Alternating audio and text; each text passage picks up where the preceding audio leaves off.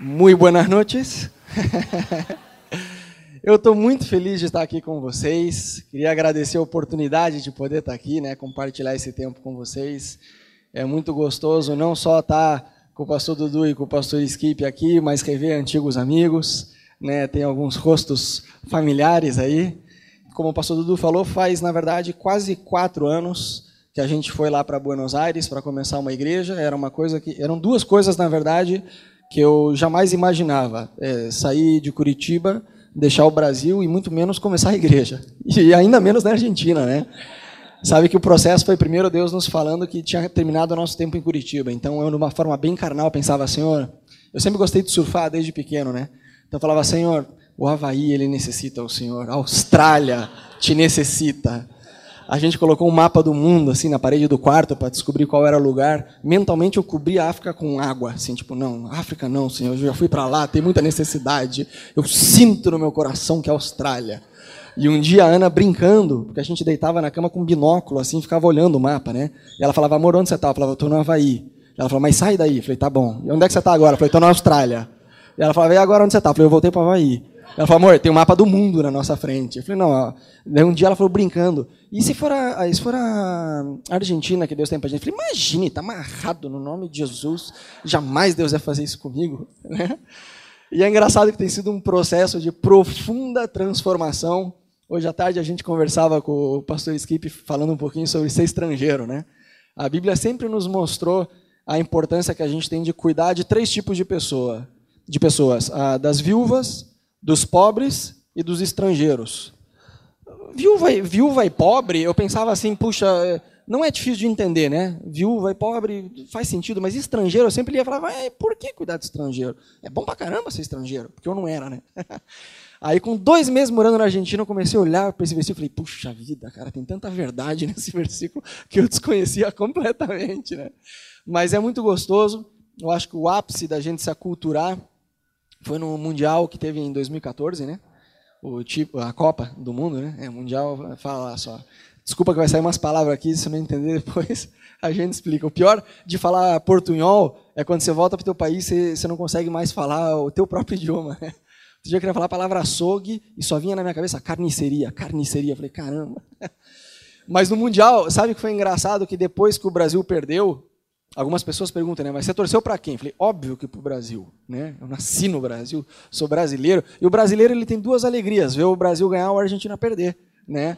Só que essa segunda parte, eu morando lá, eu falei, puxa vida, amar o povo, eu não, eu não posso ficar com essa parte do DNA, né? E foi um processo de profunda transformação, que depois que o Brasil perdeu a Copa, né? Eu, eu tive que decidir torcer para a Argentina. E eu, eu, confesso que às vezes eu tenho umas recaídas, mas Deus, Deus ele tem me ajudado. Amém, querido. Eu queria compartilhar com vocês algo que Deus tem me ensinado bastante sobre passos de fé. Então hoje eu queria conversar com vocês um pouquinho sobre alguns passos de fé que Deus tem nos chamado a dar na vida particular de cada um e como corpo, né? É, eu queria projetar um versículo para vocês que diz assim, Hebreus 11, 6. Ora, sem fé é impossível agradar agradar-lhe porque é necessário que aquele que se aproxima de Deus creia que ele existe e que é recompensador dos que o buscam. Então, a Bíblia é interessante que o autor do livro de Hebreus, ele está falando o seguinte, que sem fé é impossível agradar a Deus. Ele não está dizendo que você mais ou menos consegue agradar a Deus, tipo assim, que você consegue ser um, um crente de segunda categoria, da série B ou da série C. Ele está dizendo, é impossível agradar a Deus. E sabe, fé é um assunto que mexe comigo, porque a Bíblia diz que é convicção de fatos que não se veem. Então, eu, a gente vai fazer um exercício aqui como se fosse colégio, né? Eu queria mostrar para vocês uma imagem. Tipo assim, aquela prova relacione é, as colunas né, do colégio. Então você vê um barco, para um barco avançar, ele precisa estar tá na água. Né? Para o carro avançar, ele precisa estar tá no asfalto, na estrada. Para o trem avançar, ele tem que estar tá sob o trilho. E o avião, ele tem que estar no ar para ele conseguir voar. Sabe que outro dia eu estava vendo um vídeo que falava que o avião ele se desgasta mais rápido, que é mais perigoso o avião ele está em terra, porque ele vai se desgastando mais rápido do que quando ele está no céu. Olha que doido, né? Por quê? Porque ele não foi feito para ficar no, no chão, ele foi feito para voar. E eu e você, a gente foi chamado para andar em fé. O crente que ele não avança em fé, ele vai oxidando, ele vai enferrujando, ele vai né, ele vai ficando para trás. Então, o cristão, assim como cada um desses meios de transporte precisa desse ambiente, o, o crente ele precisa caminhar por fé, ele precisa viver por fé. Não tem outra forma da gente avançar senão por fé. Amém? E sabe que é engraçado? Ontem a gente conversava um pouquinho com os jovens, que alguns crentes eles têm a seguinte ideia, que passos de fé é tipo escada rolante, né? Você dá um passo e a escada vai te levando, te levando, te levando, te levando, glória, glória, glória, glória, e se atinge o plano de Deus para a tua vida. E não, ele requer persistência, perseverança, é um passo por vez. Né? A Bíblia diz de fé em fé, de glória em glória. E fé é engraçado que às vezes a gente conversa com algumas pessoas e elas têm a seguinte ideia: puxa, algumas pessoas foram agraciadas com a dádiva da fé e outras não, e eu sou uma delas que não foi. Quantos de vocês, pastoreando pessoas, pessoas já falaram assim, cara, é que eu não tenho essa fé que você tem. Deus não me, Deus não me presenteou com isso. Quase como se fosse um presente que Deus para alguns dá e para outros não dá. E na verdade, gente, fé a gente tem que exercitar. Eu não tenho muita moral para falar disso, porque agora com, a, né, com alguns quilos a mais, mas muitos, muitos anos atrás, muitos quilos atrás, né, eu era mais, mais magrinho, mais em forma. Mas você às vezes vê, agora tem época de Olimpíada, né? Você vê esses caras levantando peso e tudo. Eu me pergunto para quê, né? Mas tudo bem. Esses caras eles estão em forma, eles não, eles não saíram do dia do dia para a noite levantando um peso de, de, assim tão pesado. Ele se exercitou, fortaleceu os músculos e na medida que ele foi fortalecendo o músculo, ele foi ganhando força para conseguir levantar isso. E com a nossa fé é igual. Não tem como você falar, estou com a fé estagnada. Ou ela avança ou ela retrocede. Quantos em algum momento da sua vida espiritual você já falou assim, cara, minha vida de oração ela, tava, ela tinha mais fervor nela, tinha mais amor por Deus antes. Você vê Jesus escrevendo né, a carta para as igrejas de Apocalipse e fala: eu reconheço o esforço de vocês, só que vocês deixaram o primeiro amor. Porque a fé ou é algo que a gente avança ou é algo que a gente acaba retrocedendo. E é engraçado pensar nessa fé crescente. Se olha alguns personagens da Bíblia, isso fica mais evidente. Tipo o rei Davi. Cara, a história de Davi é incrível. Principalmente quando você olha ele enfrentando Golias. Porque a Bíblia mostra que Davi, nem convocado para a guerra, ele tinha sido. Talvez eu, se fosse ser um amigo de Davi, eu era, talvez eu fosse. Eu tinha uma grande propensão, uma grande probabilidade de desencorajar ele a lutar com Golias. E usando a Bíblia ainda para isso. Assim, Davi, olha só, com sabedoria se constrói a casa. Então, tipo assim, escuta eu. Primeiro, teus pais te encorajaram a vir lutar? Não, não, eles só falaram para trazer comida para os meus irmãos. Então, primeiro, você já está rompendo com o princípio. Segundo, você foi convocado para a guerra? Não, então não pule etapas. Primeiro, seja convocado para a guerra, se destaque nela, depois você vai se meter a besta de querer lutar contra o gigante. Está entendendo? Ver, tem sabedoria nisso ou não tem? Tem, mas não tinha nada a ver com o que Deus estava falando com ele. Né, com a fé, com a convicção que ele tinha. E você vê que ninguém ao redor dele é, é, identificou o que Deus estava fazendo na vida dele a fé que estava sendo gerada nele. Talvez, eu não sei, a Bíblia não dá muitos detalhes, mas talvez ele foi julgado até de orgulhoso, né? Esse pirralho ruivinho vai estar tá querendo enfrentar o maior inimigo que Israel já teve. E você vê ele tendo que argumentar com o próprio exército dele, que ninguém tinha coragem para lutar contra o gigante, que ele ia vencer o gigante não na força dele, mas na força de Deus. Tipo assim, não, não, que, que legal, ó, exemplar, mas assim, espera, né? Tipo assim, menos, desce um pouco, vou puxar para o planeta Terra. Né? E Davi ele tem que argumentar com o céu. Falou, cara, mas aqui olha só. Eu já lutei contra um leão, já lutei contra um urso, e o mesmo Deus que me livrou contra os dois vai me livrar contra esse filisteu. O cara está tendo que pregar para o próprio exército dele para dizer: deixa eu ir, ninguém aqui quer ir. né? Era uma fé crescente. Ele primeiro venceu o leão, ele primeiro venceu o urso, e depois essa fé cresceu a ponto dele dizer: eu posso matar esse gigante. E sabe, eu vou contar um pouquinho para vocês, é, um pouco da nossa história principalmente dos últimos anos, essa mudança toda que teve da gente morar na Argentina, porque com esse processo todo eu aprendi alguns princípios que se aplicam à nossa vida de fé. Então, na verdade, eu nem considero uma pregação hoje, eu penso que é mais um bate-papo né, nosso aqui, onde eu vou poder compartilhar algumas coisas que eu tenho aprendido nos últimos anos e que ainda continuo aprendendo, mas que tem nos ajudado muito. O primeiro deles é que quando você caminha em fé, muitos passos que você vai dar em fé, você vai ter aquele mega incentivo. Tipo aqueles filmes de, de criança, adolescente, que o cara tá em cima do trampolim, quer pular, e ele olha para os amigos, amigo, vai, vai, vai, e aquele vai, vai, tipo, ah, eu vou. E aí o cara, às vezes ele nem tem coragem, mas aquele vai, vai dos amigos é o que faz ele. Uma vez eu quebrei o braço por esse incentivo alheio. Né? É verdade, eu saltei de uma pista de skate para fora, eu estava lá em cima, me deu aquela ideia, eu falei, cara, eu vou descer. E meu amigo falou, venha. Tipo assim, eu, eu quero ver você morrer. E eu me empolguei, falei, eu vou. E aí eu fui e quebrei o braço. Falei, cara, por que você não falou não? Isso é uma loucura. Eu falei, não, eu queria ver você saltar. Então, muitos passos de fé, às vezes você vai ter esse tipo, vai, vai, você fala, beleza, eu vou. E outras vezes você vai, ter, vai estar numa situação tipo Davi, que se ele não tivesse a convicção do que ele tinha que fazer, ele não, não ia fazer nada. Tentaram colocar a armadura de Saul nele. E, tipo assim, eu fico imaginando o exército falando, cara, isso não vai dar certo. O cara nem andar com a armadura consegue. Como é que ele vai lutar? Não, deixa que eu vou aqui com uma espécie de estilingue contra esse gigante. Fala, cara, que ideia de jirico é essa? Né? E sabe que Deus, às vezes, ele nos fala coisas que vão requerer de nós muita fé. Você olha Josué conquistando Jericó. Fala para mim a estratégia bélica que Deus deu, de guerra. O negócio é o seguinte, vocês vão lá, a cidade ela, ela é fortificada com muralhas. Vocês vão lá, vocês vão rodar sete vezes ela. Sete, ok, vamos lá. E depois vocês vão gritar. E depois, não, depois a gente vai ver o que Deus vai fazer. Puxa, cara, mas é verdade mesmo, José? Tem certeza desse negócio? Tipo assim, além de a gente ficar com a perna cansada de rodar sete vezes, avisar o inimigo que a gente não chegasse assim de sopetão, e depois ficar a, sem voz, o que mais que vai acontecer? Cara, uma ideia boba, não tem sentido nisso que está falando.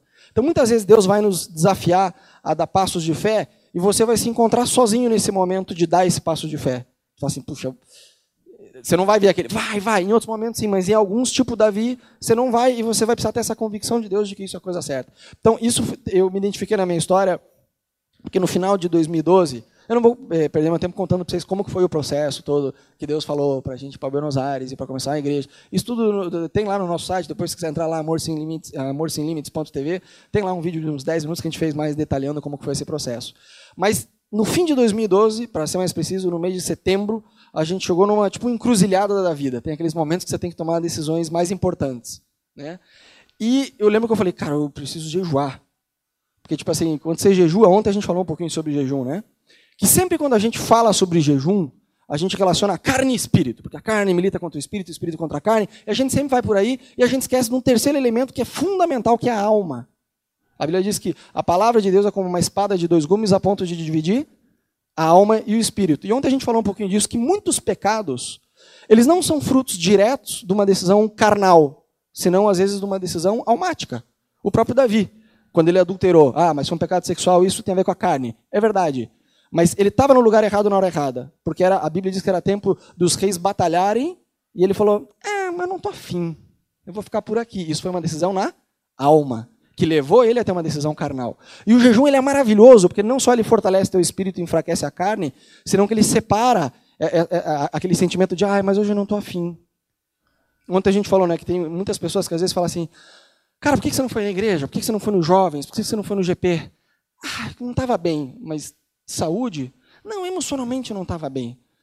Cara, você consegue imaginar um paciente que está enfermo, com dor de cabeça, febre, você fala, por que você não vai no médico? Porque eu estou doente. Você consegue imaginar isso? Mas o que é? Uma decisão que primeiro a alma decide, depois você acaba fazendo a bobagem de não fazer o que deve fazer, né? Então eu, eu decidi fazer um jejum que eu nunca tinha feito antes e nesse jejum foi, cara, foi animal porque Deus começou a me dar uma palavra. Porque do mesmo jeito que eu tinha um temor de não escolher um lugar, como eu contei, primeiro o processo veio da gente sentir que estava acabando o nosso tempo em Curitiba. Não foi assim já, Buenos Aires e abrir. Não, foi primeiro assim, ó, sai de Curitiba. Foi, foi o sentimento que eu tinha. E eu falava, tá, mas para onde? Para fazer o quê? Eu, eu, eu, não queria escolher, tipo, ah, tem necessidade. Ah, vou para a África porque lá tem necessidade. Eu vou para tal lugar porque lá tem necessidade. Eu queria, já que o senhor é um plano teu, eu sair daqui, então o senhor me diga para onde. Havaí, Austrália, o senhor decide, fica à vontade, como o senhor quiser. E aí a gente entrou nesse período de jejum e tal, e do mesmo jeito que eu queria ter o temor de não escolher o lugar e nem o que era para fazer lá, eu também não queria bambear no tempo, de ou antes ou depois do tempo de Deus, né? Então esse jejum ele foi para dar aquele sentir mesmo, tipo Deus, eu tenho teu aval. E enquanto eu estava orando, eu sentia Deus me falar: "Vai que eu vou te abrir as portas". Eu falava: "Não, senhor, olha só, o senhor não está entendendo. Eu não vou ali na esquina comprar um cachorro quente, tipo assim, uma mudança de país". A Ana não pode trabalhar lá por alguns anos. Ela é médica, minha esposa é médica, ela tinha que revalidar o título, era um processo que ia levar anos. A gente já estava ciente disso. E eu falava assim, puxa Deus, mas aqui olha só, se o senhor abrir o um emprego, aí eu vou. Eu vou empregado, né? Para pagar conta, se manter, poder ficar no lugar que o senhor chamou. E eu orava, eu orava, e no meio desse jejum senti várias vezes Deus dizer, vai que eu te abro. Eu falava, não, abre que eu vou. Não, vai que eu te abro. Não, abre que eu vou. E a gente ficou nessa queda de braço até que eu falei, ok, rendido estou, mas abra. Eu estou indo, mas abra. E foi muito engraçado que quando chegou esse momento da gente dar esse passo, um dia a gente chegou em casa, isso que a gente falou de que muitas vezes você não vai ver, ver pessoas dizendo vai, vai. Às vezes não é só que você não vai ver gente dizendo vai, vai. Às vezes você vai ouvir gente dizendo não vai. Então a gente fez um bazar em casa, anunciou tudo que tinha para vender. Nessa época a gente estava lá no Rio de Janeiro, em 2012. Aí a primeira pessoa que veio comprar as coisas da casa, você não vai acreditar, era um argentino. Então o cara chegou e falou assim para Ana Raquel: Ah, legal, vocês estão mudando de cidade? É, na verdade, a gente está mudando de país. Ah, que legal, para onde vocês vão? Ela falou: Para Argentina. O cara parou, o sorriso dele acabou. Ele parou na frente dela e falou assim: Não, não, não, não, não. Olha, olha aqui, você precisa me ouvir. Eu sou argentino. Não faça isso. Você vai acabar com a sua vida. E a Ana disse, falou, o país não está bem. Por que você acha que eu saí de lá? O país está quebrado. Não vá para lá. Você vai arruinar com a sua vida. E daí, naquela mesma semana, a gente terminou de vender tudo. Eu lembro que no dia que a gente terminou de vender tudo, eu cheguei em casa, a Ana abriu a porta, e eu vi que ela estava com uma cara meio borocochô. Falei, amor, o que, que foi? Falou, é que a gente terminou de vender tudo. Ela já fez um de que ia chorar, e aí desabou a chorar. Falei, mas amor, isso é bom. A gente, a gente queria vender tudo. Ela falou, mas amor, você não tem medo de ir? Eu falei, mas é lógico que eu tenho medo de ir. Muito medo de ir, mas eu tenho mais medo de não obedecer uma direção que Deus nos deu. E aí foi muito engraçado que no auge desse jejum, não só tive a convicção de que Deus ia fazer algo, um dia a Ana chega para mim e fala assim, amor, sabe que hoje eu estava orando? Ela, ela recuperou desse dia aí, desse argentino, que, foi enfesar a cabeça dela. E, e, e ela falou assim, amor, hoje Deus me deu uma palavra, que Deus está construindo um lugar, Deus está preparando um lugar para a gente, para a gente morar. Mas não é assim, tipo, simbólico, tipo, ah, Deus tem um lugar. Não, é literal. Deus ele está preparando um lugar para a gente morar. Eu falei, amém, amor. Amém. Um animal o outro, né? E aí foi muito engraçado que, quando chegou o momento da gente ir, muita gente me perguntava assim, cara, onde é que você vai morar? E eu falava, ó, Deus está nos preparando um lugar. Eu falei, é qual? Eu falei, não, eu não sei. Eu falei, como é que você vai fazer lá para morar? Eu falei, cara, olha só, eu não tenho essas respostas. Imagine Josué indo para conquistar Jericó e falar, tá, a gente rodou, gritou e. Falei, não, aí tem que ver o que Deus vai fazer. O que ele mandou fazer agora é isso.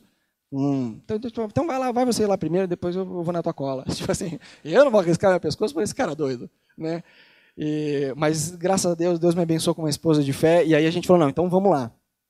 E a gente foi. Então a gente alugou um apartamento temporário por 40 dias, em dólar, uma facada. E, mas, tipo assim, era aquele começo que você precisa ir, né? E eu li na internet que tinha vários golpes. Então você vê que não existe só o jeitinho brasileiro, existe o jeitinho argentino. Né? E aí eu falei, cara, tanto golpe na hora de alugar apartamento, esse tipo de coisa. Eu falei, puxa vida, era só faltava a gente ser passado para trás. Aquele, o estrangeiro ele tem esse negócio, né? A gente está falando hoje que você vai buscar um orçamento, você não busca um, você busca 18, para você garantir que ninguém vai te passar para trás. Né? E aí a gente falou, puxa vida, como é que vai alugar esse negócio? E aí eu comecei a me inteirar como que era. Meu plano era alugar por dois meses um apartamento temporário. E enquanto eu estivesse morando lá, eu ia pessoalmente ver alguns apartamentos e tal, justamente para me resguardar de ser passado para trás. Só que a gente só conseguiu achar um apartamento temporário por 40 dias. E a Ana falou, e aí? Tava três dias a gente ir para lá. Falei, ah, e aí vai 40 dias mesmo. É. Talvez a gente estava esperando que Deus ia abrir uma porta em dois meses, mas se é 40 dias, é 40 dias. Amém. É uma loucura do mesmo jeito. 40 dias, 60 dias. É uma loucura, uma insanidade. O paraquedas tem que abrir que não tem reserva. A questão é essa. Ou Deus abre ou Deus abre, a gente se emborracha. E aí, chegando na cidade, foi muito engraçado que a gente começou a ir em imobiliárias. E, cara, eu amo Buenos Aires, eu amo a Argentina, nosso coração está lá, a gente é muito feliz lá, mas tem um aspecto da cultura que é meio bizarro, que eles são extremamente desconfiados. É tipo assim, se você tem uma vírgula na tua vida que, quem sabe, talvez numa dessa você seja culpado de algo, não, é culpado, certeza é, é um picareta esse cara. E se o cara procura, ele não acha essa vírgula, não, mas ele é picareta, tem que ter alguma coisa, ninguém pode não ter nada. Entendeu? É uma cultura assim. Então, essa parte de você alugar um imóvel lá, meu pai, o próprio argentino que mora lá sofre com isso. Porque o cara ele tem que apresentar comprovante de salário dos últimos 25 anos, ele tem que apresentar comprovante de residência da última década dele, ele tem que fazer exame de sangue, exame de urina, o cara tem que ter um. É um negócio de outro planeta para você conseguir alugar um apartamento em Buenos Aires. Além de ser caro para Dedéu, né? Mas eu digo, os requisitos é um troço que você fala. Ou o Jeová é por nós, ou o Jeová é por nós, não tem outra alternativa. Então, as pessoas, a gente começou a ir na imobiliária, e todo lugar que a gente entrava, eles pediam um fiador que lá diz é, garantia, né? Então a gente estava falando, ah, olá, que tal? Tem garantia? E eu não podia falar, a garantia sou eu. Não podia. Tinha vontade, mas falava, não, a garantia é ele Senhor, Ele proverá tudo. Não, não podia. Então, eu falava, você tem garantia? Eu falava, não. Eu falava, olha só, amigo, vamos economizar o teu tempo e o nosso. Não existe isso aqui em Buenos Aires. Você não consegue alugar um apartamento sem garantia. Falei, como é que é essa garantia? Explica para mim. Ela falou, não, o negócio é o seguinte, você tem que ter um fiador, que tem que ser parente. Você fala, puxa, parente, no caso eu sou brasileiro, como é que, né? Amém, em Cristo, aleluia. Tem que ser parente, tem que ser parente de primeiro grau e tem que ser na capital. Porque Buenos Aires tem 15 milhões de pessoas, mas tem uma avenida que divide a capital da província, né? E tinha, a pessoa tinha que ter um apartamento na capital, tinha que ser parente seu de primeiro grau, e ela tinha que deixar esse apartamento, essa casa, essa propriedade como garantia. Tu tinha um valor mínimo que era altíssimo, também era um negócio de outro planeta. E além da garantia, que era só o primeiro aspecto do pré-requisito que te pediam para alugar, você tinha que ter o RG deles, que se chama DNI, Documento Nacional de Identidade, que seria equivalente ao nosso RG aqui, ele demorava horrores, meses, esse negócio para ficar pronto, né? Era quatro meses, um negócio assim. Isso quando ele, o da Ana veio com o nome errado, três vezes, tinha que voltar lá no lugar, aquela fila enorme, seis horas da manhã. Nessa hora, você lembra do versículo de ser estrangeiros? Falou, Jesus, dá-me graças. E além do DNI, você tinha que apresentar comprovante de salário, né, o teu olerite, que tinha que ser, é, como que é em relação à independência? Carteira assinada, que só 30% do país trabalha com carteira assinada, o resto é tipo com freela, não tem nenhum, nenhum contrato. Isso tinha que apresentar dos últimos seis meses. No caso, tinha acabado de chegar na cidade. Você fala, ok, tem que ter parente, eu não tenho, garantia não tenho, DNI só vai ficar pronto daqui quatro meses, tem que apresentar comprovante de salário dos últimos seis meses. E tinha mais, acho que tinha que. Conta no banco. Que no caso, esqueça. Mais da metade do país não tem conta no banco. Eles guardam dinheiro literalmente embaixo do travesseiro, por causa da economia do país, é um caos. Então, a gente, a gente, a gente chegou assim, o cenário, gente, ele, era, ele não era ruim. Ele não tinha como ser pior. Você entendeu? E a gente começou a olhar, e a nossa. Era muito engraçado, porque a gente orava e a gente estava convicto da palavra que Deus tinha nos dado, né? Então, eu, queria passar um, uma imagem para vocês. Esse daí foi o dia que a gente mudou, né? E o dia 25 de setembro de 2012. Isso daí eram às 10 horas da manhã, a gente estava indo com o coração na garganta. Avança um pouquinho a próxima, por favor. Esse é o apartamento temporário que a gente alugou. Esse é um amigo lá da Argentina, ele, ele é de uma igreja bem tradicional. Nesse dia ele foi lá em casa, ele foi batizado do Espírito Santo, era o segundo dia nosso lá, a gente já ficou empolgado, falei, isso aí, Deus está com a gente, vamos lá. E a gente queria muito continuar nesse apartamento, e no fim não, não, não dava certo, né, para renovar esse apartamento temporário. Ainda que fosse carésimo, ele era muito bom, falei, puxa, melhor tentar ficar por aqui, não deu certo. E aí a nossa grande estratégia era essa, ó. Sair na cidade com o celular, batendo foto, das famosas plaquinhas alquiler, né, que é aluga-se. E a gente anotava telefone, o número, mandava e-mail, tentava contactar e todo mundo tinha a mesma resposta. E a gente tinha 40 dias para poder é, sair desse apartamento temporário e depois ir para esse definitivo. Né? E lá tinha duas modalidades de aluguel. Uma era temporário, com já todos os móveis na casa, em dólar, que era carésimo, e era só por seis meses que você podia alugar. Mais do que isso, depois tinha que renovar, tinha que pagar tudo adiantado, era uma loucura. Muitas pessoas falavam, ó, com sorte, se você pagar dois anos adiantado, você consegue renovar. Aí você consegue alugar por dois anos, mas ainda assim tem imobiliária que não aceita. Eu falo, cara, mas por que não aceita? Que cabeção, né? Tipo assim, pô, dois anos você paga adiantado. Eu, cara, não vou te dar o golpe. Dois anos aqui, já na mão, você pega. Não, não, não, não dá. Lá tem, uma, tem umas regras meio assim que você fala, ok. Enfim, então a gente saiu com toda essa improbabilidade. Eu ia em todas as imobiliárias, a resposta era mesmo. Você tem garantia? Não. Você tem garantia? Não. Eu falei, puxa, que... ok, vamos lá. E a gente tem um pastor lá que acompanha a gente, que é o pastor Tati, e quando estava vencendo o período desses 40 dias, faltava uma semana para vencer, ele falava assim, mas, Rodolfo, me diz uma coisa, né, quando que vence esse período aí no SAP que vocês estão? Eu falei, daqui uma semana. Eu falava, tá, e se não aparecer esse apartamento que você está esperando, que você está querendo alugar um que não é temporário, um que é permanente, que é sem imóvel, né? Se, se não acontecer, assim, só para entender, qual é a tua ideia? Falei, cara, olha só, não, não tem essa opção, vai acontecer. Ele falou, não, amém, legal, eu entendo, mas assim, no caso de não acontecer, eu falei, não, mas é que aí que está não tenho no caso de não acontecer. O paraquedas precisa abrir, cara. Tipo assim, ou a gente quebra a cara. Eu tenho certeza do que Deus falou com a gente. E eu não estava, tipo assim, meu Deus, falta uma semana, o que vai acontecer? Eu estava convicto, Deus é fiel. Eu não estava nessa contagem regressiva de, meu Deus, está acabando o tempo. A gente estava convicto que Deus vai fazer algo. Aí quando faltava cinco dias para acabar o período, eu, eu comecei a mandar e-mail já dizendo, ó, eu não tenho a tal da garantia. Por quê? Porque sou estrangeiro, acabei de chegar na cidade. Falei, mas eu tenho dinheiro para pagar. Tem fé, vai profetizando. Né? Por e-mail eu escrevia isso e mandei para todas as imobiliárias que você imaginar de Buenos Aires. E eu achei um apartamento, eu queria mostrar para vocês, porque a, a, em Buenos Aires acontece o seguinte: tem uns apartamentos que eles são velho, fedido, com parede rachada, caindo aos pedaços, com teia de aranha, com vazamento de gás, água, tenebroso. E eles cobram absurdamente caro, os donos. E é um apartamento que você fala assim: meu Pai, isso aqui tá pior com um hostel de, de estudante, entendeu? Um negócio caindo aos pedaços, feio, pequeno, mal localizado, num bairro perigoso. E o cara cobra o mesmo valor de um hotel cinco estrelas lá no melhor bairro da cidade. Tem umas coisas assim que você não consegue entender direito na Argentina. Mas, enfim, eu olhava e falava assim, cara, olha só, usado. A gente estava disposto a pagar o preço que fosse. Mas falei, Deus, olha só, se é para ter milagre, que a gente quer que seja no nível five stars, entendeu? Tipo assim, se o paraquedas vai abrir, que ele abra, pode ser no limite, mas que abra, que abra bem aberto, não precisa, né? Até porque não tem reserva. O senhor sabe disso. Então a gente começou a olhar, falei, amor, vai ter que ser um apartamento a estrear, que ninguém nunca usou. Porque eles não têm esse costume de pintar, de cuidar quando sai do apartamento. Então o apartamento usado lá é detonado. E eu vi um que era estrear, que era esse daí. Eu falei, cara, tá bom. Falei, ó, é estrear, 25 andares, tinha academia, tinha churrasqueira, tinha piscina, tinha salão de festa. Falei, tá bom. E foi engraçado que quanto mais perto foi chegando da data da gente sair, minhas orações começaram a ficar mais sem sentido ainda. Às vezes eu estava orando, daí eu, eu, eu, quando, eu dava, quando eu me dava conta era tipo assim, Deus, e eu oro que a gente consiga morar num andar alto, que dê para ver a cidade inteira, que seja de frente para o pôr do sol, que daí dá, para orar para a cidade enquanto está tendo o pôr do sol. Eu pensava, cara, o que, que eu estou orando? Não tem nenhum dos pré-requisitos. Falei, Jesus salva eu. E aí era aquela, essa coisa toda. Mas eu falava, não, olha só, vamos lá, Deus não vai frustrar a nossa fé. E eu comecei a orar com a Ana, não. O Senhor falou que estava nos preparando um lugar e tal. A gente achou isso daí, mandou e-mail, a mulher respondeu, pô, venham ver. Eu fui ver. Décimo andar. Falei, opa, décimo andar. E Buenos Aires é bem plano, mas ele tem uma leve elevação, que era nesse bairro aí. E lá em cima tinha esse prédio que já era de 25 andares. Imagine que lá de cima, dia de sol, dava para ver até o Uruguai, lá de cima. É verdade, eu não estou exagerando, não é força de expressão, é verdade. E lá em cima, aquela parte ali que tem a piscina, ele era cheio de vidro dos lados, de todos os lados, você enxergava toda a cidade. No 24 andar tinha uma academia inteirinha nova. Você já fazia esteira. Eu até fui lá duas vezes fazer esteira.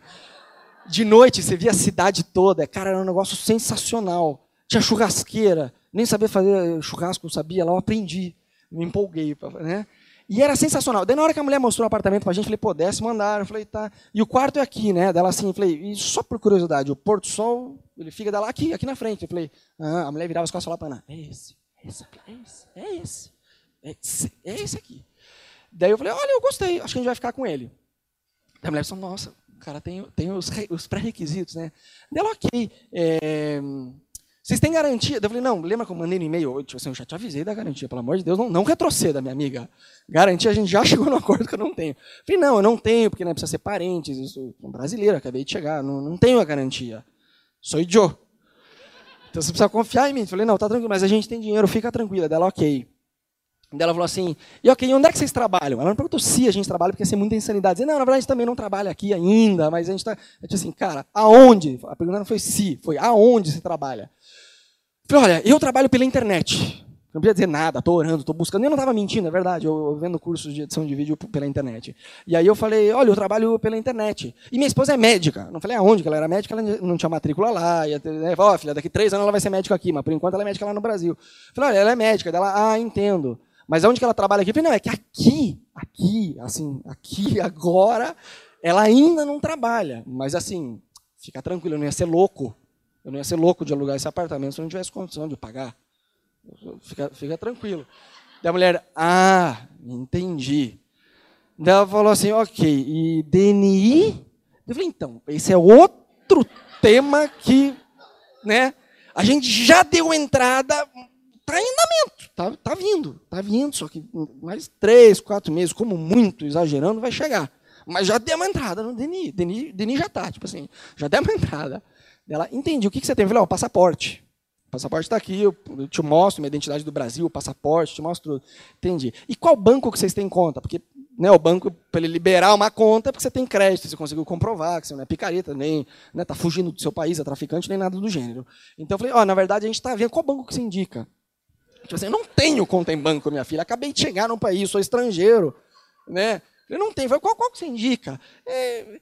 Ela falou assim, então tá, só, só para eu entender, tipo assim, seu retardado. Mais ou menos assim. Você não tem emprego na cidade, você não tem o, o documento de identidade, você não tem o fiador. Eu estava assim, filho, olha só, eu tenho duas coisas para te facilitar. Eu não falei, pensei. Né? Fé e vontade de morar aqui, só. E a gente subiu e a gente viu essa piscina e eu falava Ana, é esse, é esse. Ela falou, não, mas eu posso te fazer um adiantamento. E lá a coisa assim, o cara que é argentino, que tem todos os requisitos, que tem a garantia, que tem isso, que tinha tudo isso.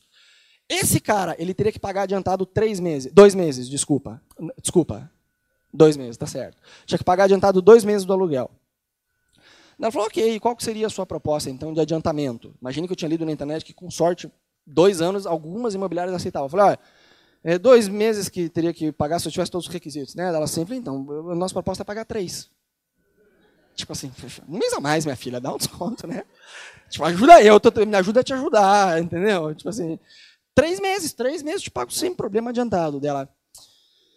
Entendi. Tipo assim, puxa vida, não, dele, esse menino não está me ajudando. Daí ela falou, ok, deixa eu ligar pro dono aqui, eu converso com ele, eu já volto aqui, tá? E ela foi ali pro corredor. Para mim, que era tipo assim, ah, eu já vou ligar pro dono, e, tipo assim, o dono já disse que não e pronto, me livro desses dois loucos.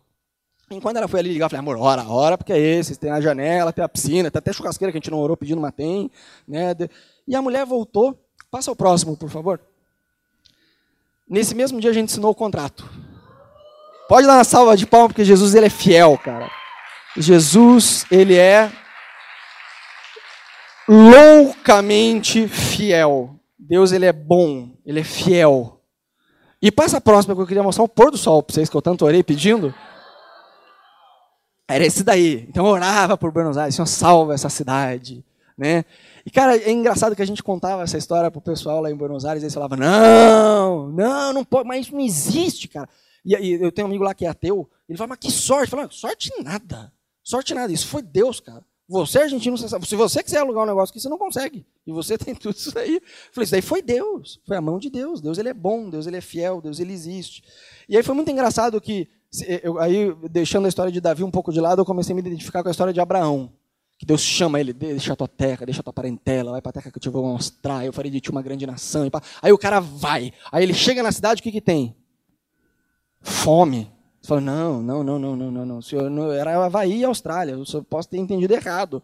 Né? Fome. Como que Deus chamou o cara para uma terra que tinha fome? Aí ele sai dessa terra para tentar resolver a situação, se meleca, tem que voltar. Então, eu entendi que uma coisa era dar o passo de fé, outra coisa era permanecer no passo de fé. E aí demorou para vir o emprego lá, essa cultura que é absurdamente desconfiada, é quase assim, não interessa seu portfólio, não interessa seu currículo, quem você conhece, quem te indicou. Meu amigo, eu sou estrangeiro, não conheço nenhuma viva nessa cidade, não tem essa indicação.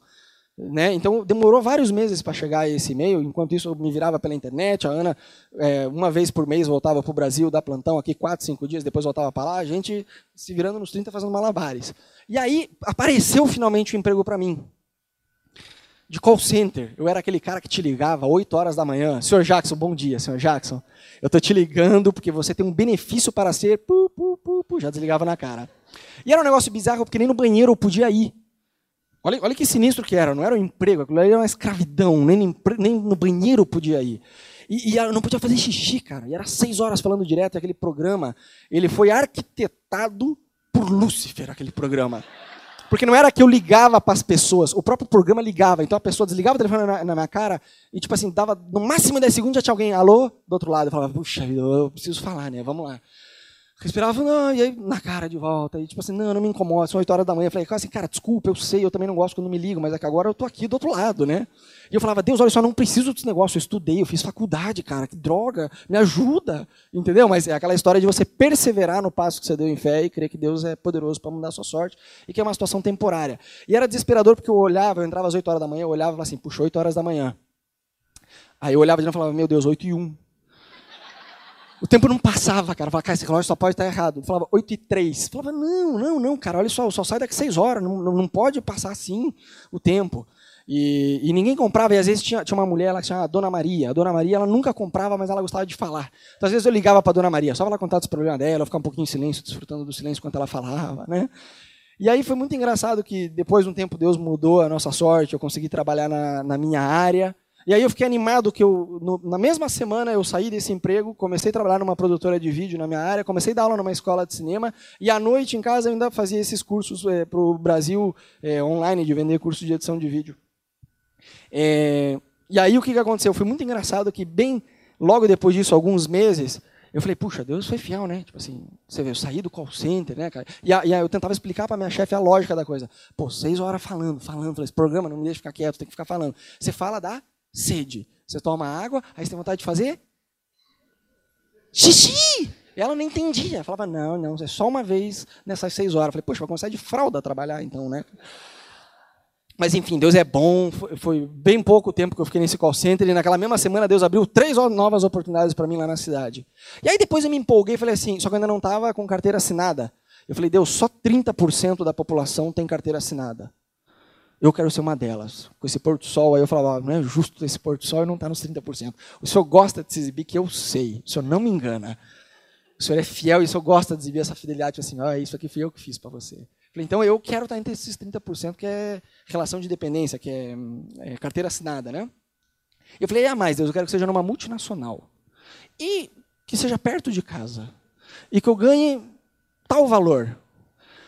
E que o valor, e o fato de eu ser estrangeiro ainda seja um benefício. Tipo assim, que o fato de falar português ainda seja um extra.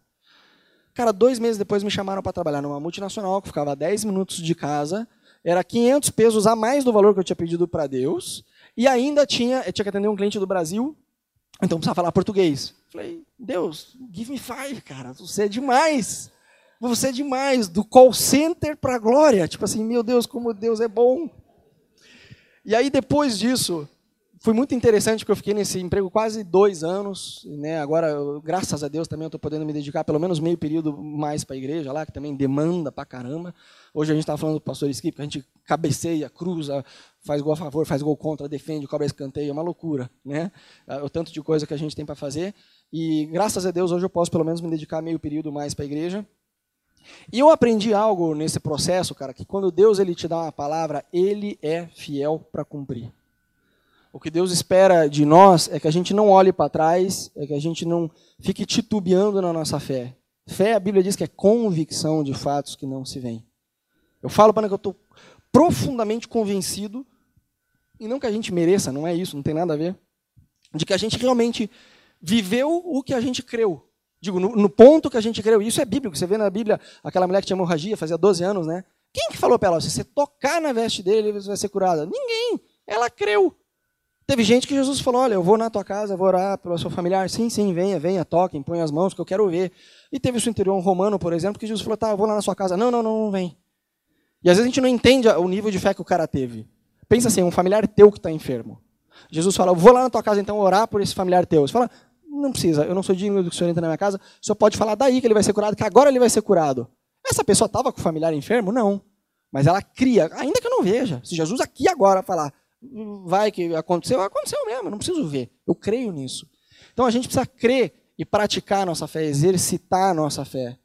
Sabe, a gente, eh, por quase dois anos, a gente ficou eh, nesse apartamento ali que eu mostrei. Aí a gente começou as reuniões da igreja com um casal mais, começou a vir mais pessoas, a gente chegou num número que já não cabia na sala, e louvor, tudo com os vizinhos também, né, não rolava muito.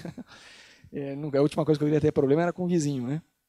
Então a gente acabou indo pro, alugou um salão e cara até hoje a gente já está no salão tem quanto um ano e meio, um ano e meio que a gente está no salão de um hotel lá que, que vocês foram, bom, o pessoal que foi viu, né? E cara até hoje eu não sei te explicar. A gente tem uma planilha da igreja, cada centavo que entra e sai a gente tem lá anotado, mas eu não sei te explicar como Deus tem sido fiel com a gente de suprir as nossas necessidades. Hoje a gente está numa outra etapa também como igreja, ainda que tem um grande desafio para a gente lá em Buenos Aires.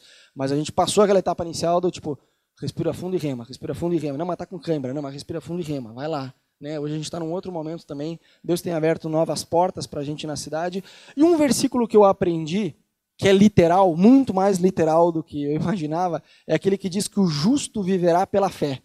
Outro dia eu falei para ela, falei, nossa, amor, eu não sabia que isso era tão literal esse negócio.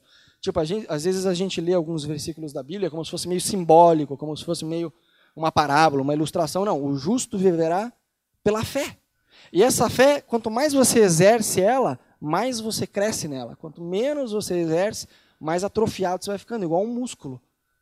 Você precisa exercer essa fé, crer. O que Deus falou, ele falou, ele é fiel, ele não te defrauda. Ele não diz, pule do avião. Senhor, mas não tem paraquedas reserva. É, mas pule do avião. Ah, não abriu paraquedas, você se quebrou. Quando você se move numa palavra que Deus te deu, Deus ele é fiel para cumprir essa palavra. Deus ele não te engana, Deus ele não te defrauda, Deus ele não te ilude, Deus ele é fiel para sustentar o que ele falou. Uma vez eu vi que tinha duas coisas, duas formas de você entrar em problemas, de você se estressar. Uma era se meter a besta de fazer o que Deus não te mandou fazer. Você vai se estressar. E a outra forma era você não fazer o que Deus te mandou fazer. Custe o que custar, o preço que seja, jamais vai ser maior do que o preço que ele pagou por nós. Então, o justo viverá pela fé é literal. Quanto mais você exerce sua fé, mais fé você vai ter para exercer. Ontem eu estava falando um pouquinho sobre jejuns mais prolongados. Que quando você começa, você não está preparado para ir até o final, mas na medida que você vai jejuando, o próprio jejum te ajuda a avançar. Entende ou está meio confuso? Com a fé é igual, é a mesma coisa. Você não vai orar para uma pessoa ressuscitar se você primeiro não tiver para orar para uma pessoa com dor de cabeça. Lembro que recém-casado em Curitiba, é, Curitiba, eu amo muito a cidade, é muito boa. Mas, tipo assim, cara, chove, e como chove, e como faz frio, e, tipo assim, o céu é cinza o dia inteiro. É depressivo o clima, entendeu? Apesar da cidade ser maravilhosa, o clima é depressivo, cara. E a gente tinha uma bênção que para Ana, quando a gente casou, para ela foi o melhor presente que a gente ganhou. Era o eletrodoméstico preferido dela, que era a máquina de secar roupa. O meu eletrodoméstico preferido era a geladeira. O da Ana era a máquina de secar roupa. Porque como Curitiba chove muito, não tinha muito essa de deixar no varal. No varal vai ficar molhado o ano inteiro, porque o verão ele acontece num sábado lá em Curitiba. Né? E aí a gente ganhou essa máquina, a gente usou ela, legal, sei lá, durou um ano, uma coisa assim, um ano e meio, uma coisa assim. E aí chegou um dia que ela falou assim, puxa, essa máquina aqui, agora ela não esquenta mais, só tem o ventinho gelado, o ventinho quente deixou de sair quente. Então não está secando as roupas. E eu falei, puxa vida, mas é, faz, não, faz uma semana já que está assim, já desconectei, liguei, já vi o manual, quebrou, precisa arrumar esse negócio. A gente estava numa época financeira, tipo, recém-casado, né, justo. Eu falei, puxa vida, amor. E naquela hora me veio um pensamento, não vou dizer, Deus me falou, tipo, impõe as mãos, não. Foi um sentimento, falei assim, Cara, a gente não tá, eu não tô com essa grana para ficar pagando para arrumar. E tem mais, faz um ano e meio só que essa máquina está aqui. Tipo assim, se fizesse 10 anos, falei, vamos orar para ela converter. Pus a mão nela, falei, amor, vem aqui, vamos orar. Uma hora com fé. Ela falou que só não, vou, impõe a mão aqui, põe a mão aqui comigo. A gente impôs a mão na secadora. Ela falou, amor, eu falei, não, falando sério, você quer pagar o conserto? Eu não quero. Então eu prefiro que a gente ore e que ela se converta. e a gente impôs a mão e orei, falei, Deus, essa máquina tão abençoada que o Senhor nos deu. Abre os olhos dela para que ela veja a tua luz, né? E, cara, foi uma oração simples, sei lá, 10 segundos. Eu falei, Deus, olha só, a gente não tem esse dinheiro hoje. E eu, mesmo que o senhor deu dinheiro, eu não prefiro ter que ter o trabalho de pegar esse trambolho todo, levar lá para consertar. Facilita para a gente, vai. O senhor é bom, o senhor nos ama. A gente não merece, mas o senhor nos ama. Mesmo te dando várias razões para o senhor deixar de me amar, o senhor ignora todas elas. então, conserta esse negócio aqui, por favor. O senhor é o melhor técnico que tem disso aqui. Em nome de Jesus, amém. Falei, amor, liga esse negócio aí. Daí Ana ligou. Falou, amor, tá sendo ar quente. Falei, é, converteu. Converteu. As escamas caíram dos olhos. Mas brincadeiras à parte, por que, que eu estou contando isso? Eu e você, a gente precisa ter uma fé prática para o nosso dia a dia. Deus ele não quer ser parte da sua vida só em coisas mega espirituais e ministeriais e todos os ais que a gente cria. Deus ele quer se importar com a sua secadora, ele quer se importar com coisas práticas do seu dia a dia. Quantos têm desafios, seja na sua família, no seu trabalho, com finanças, eh, no ministério, coisas que se almejam em Deus? Eu não sei. Mas Deus ele quer ser parte disso.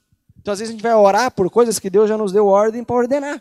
Tipo assim, Senhor, ajuda, salva. Falou, não, diga ao povo que marche, avança, declara a minha promessa sobre essa circunstância. Então, quero animar você, querido, a você viver esse estilo de vida de trazer a realidade sobrenatural de Deus, do, do, quanto Deus é fiel, do quanto Deus é bom, de quanto Ele é justo, de quanto Ele é santo. Não é. Tem gente que às vezes acha que fé é negação da realidade, né? Assim, o cara tá doente, fala, não, não tô, eu tô bem, eu tô bem, eu tô bem, eu tô bem, eu tô bem, eu tô bem, aí morre. Não. Fé não é a negação da realidade. Você olha a realidade, você fala, tem isso aqui, mas existe um Deus que está além disso daí, que tem poder sobre essa circunstância, que a despeito do que a circunstância está me dizendo, Deus ele tem promessa, Deus ele tem palavras, e é nessa fé que eu vou caminhar. E aí quando você dá esse passo de fé, Deus ele respalda. Quantos aqui assistiram Indiana Jones, a última cruzada, sei lá, aqueles primeiros? Vocês lembram de uma cena que tinha um abismo, e ele olhava, ele olhava, e cara, não tem ponte aqui, daí ele fazia cinco pés. E vinha, vinha, vinha, ele fazia assim, e aí caía, falava, ah, joga... vocês lembram? Bom, só quem. Você denunciou sua idade, só quem tem mais de 30 lembra dessa cena. Ontem eu fui dar um exemplo aqui para os jovens de videogame, falei Atari, quase me mataram. É Pokémon o negócio agora. É esse passo de fé, passo de fé, um atrás do osso, um, um atrás do outro, né? De fé em fé, de glória em glória, Deus ele vai respaldando o teu caminhar. E quanto mais passo de fé você vai dando, mais você vai falar, oh, tá legal esse negócio, dá para correr, fala, opa, já não tem medo que eu vou me esbarrar aqui, a porta está fechada, mas quando chegar pertinho ela vai abrir e Deus ele é fiel. E aí você vai se surpreender com a fidelidade de Deus. Amém? Eu queria orar com vocês, queria te convidar para você se colocar de pé um pouquinho, eu queria chamar a equipe de louvor. Eu não sei, eu não conheço a sua vida, eu não sei em que etapa dela você está vivendo, mas eu sei sim que existe um Deus que é fiel, que é justo, que é santo, que se importa com a tua vida e que quer te ajudar a crescer em fé. Então, eu queria te pedir um pouquinho. Eu prometo que eu vou ser breve nesse momento, mas me ajuda aqui. Tenta não ir no banheiro. Tenta, que esse aqui é o momento mais importante da reunião, tá? Então, assim, tenta evitar agora se movimentar um pouco e, e se concentra no que Deus tá, tem ministrado o teu coração enquanto a gente tem falado hoje sobre fé. Quem sabe você se lembrou de alguma circunstância. Quem sabe você se lembrou de alguém. Quem sabe você, a tua luta tem sido na sua família familiares que têm esfriado com Deus, pessoas que têm deixado a fé, que têm abandonado a fé.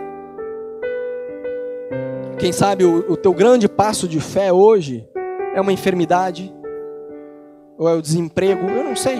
Eu não sei qual é o passo de fé que Deus tem te chamado a dar, mas eu queria fazer uma uma leve bagunça santa com vocês, se os pastores permitirem, eu queria que a gente usasse esse espaço aqui da frente, que você faça dele hoje um altar. Você fala, cara, eu preciso crescer nesse passo de fé que Deus está me pedindo. Eu queria rapidinho que você viesse, eu queria orar por você. Queria que você realmente usasse esse espaço que a gente vai ter aqui, de falar, Deus, aqui está meu coração, essa situação que eu estou vivendo. Se você tem sentido Deus te desafiar na sua fé, de falar, cara, você precisa caminhar por fé e não por vista. Não, volto a dizer, não é uma negação da situação, mas é dizer, tem essa dificuldade, eu não vou negar ela, é a realidade, mas eu também vivo numa outra realidade que vai além dessa enfermidade, que vai além desse parente, que vai além desse desemprego, que vai além de, dessa, de, desse sentimento de depressão. Quem sabe tua luta tem sido emocional, eu não sei. Mas o que eu sei é que Deus conhece seu coração, Deus ele conhece a sua história, Deus ele conhece a sua vida. Eu queria cair no teu lugar né, eu vou pedir para os líderes da igreja, o pessoal que se puder me ajudar a orar com essa turma que veio, mas que você não espere ninguém chegar em você e te tocar, que enquanto a gente vai cantar aqui, enquanto a gente vai adorar a Deus, você possa derramar seu coração diante da presença de Deus e, e, e pedir que Deus te ajude a ter esse coração que enxerga o impossível, que crê no improvável, que confia, que confia que Deus vai abrir o paraquedas. Você não vai quebrar a sua cara, Cada passo de fé que você der, baseado no que Deus te falou, Deus ele vai respaldar. Você não precisa temer de avançar em fé. Deus ele é fiel. Deus ele é justo. No nome de Jesus, Senhor, eu oro